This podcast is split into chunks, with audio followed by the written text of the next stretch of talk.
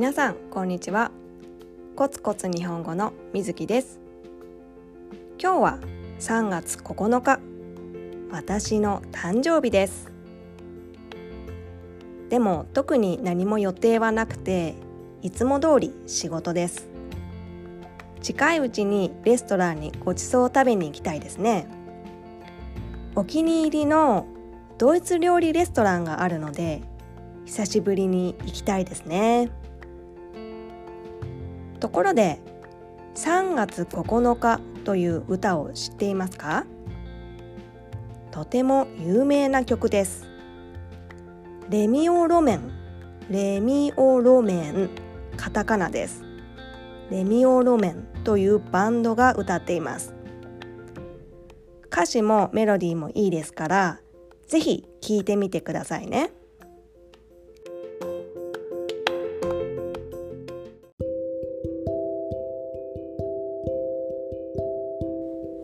さて今日は地震の話をしようと思います。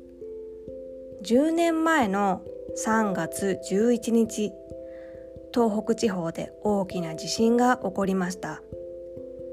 日本ではこの地震のことを東日本大震災と呼びます。津波に襲われたくさんの方が亡くなりました。当時私はまだ大学生でした。春休みの時期でした。ちょうどテレビを見ていたら東北を震源地として大きな地震発生とのニュース。その後津波の映像。本当に信じられない衝撃的な映像でした。その後も毎日毎日現地の様子がニュースで伝えられていました。家族を必死に探していたり家族や友達を亡くし泣き叫ぶ人たちを見て胸が苦しく張り裂けそうになりました。その時期夜中に泣きながら目を覚ますということが数回ありました。それほど私もショックを受けたんだと思います。本当に本当に悲しい出来事でした。日本にいる限り地震を避けることはできません。ですから地震が起きた時どうすればいいか知っておくことは大切なことです。地震が起きた瞬間自分を守れるのは自分だけだからです。まず建物の中にいる時揺れを感じたら机の下に隠れます。机がない時は持っているカバンなどで頭を守ります。家具や窓ガラスから離れてください。揺れが収まるまで動いてはいけません。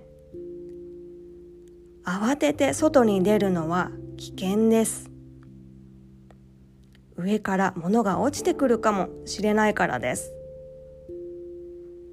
それからエレベーターに乗ってはいけません。停電で出られなくなるかもしれません。階段を使って逃げましょう。外にいる時に地震が来ても基本的には同じです。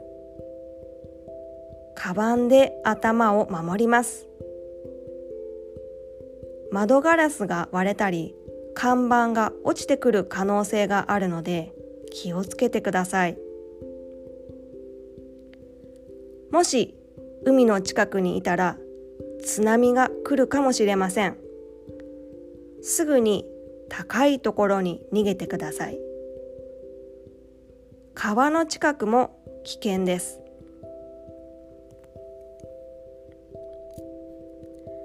災害は忘れた頃にやってくるという言葉があります。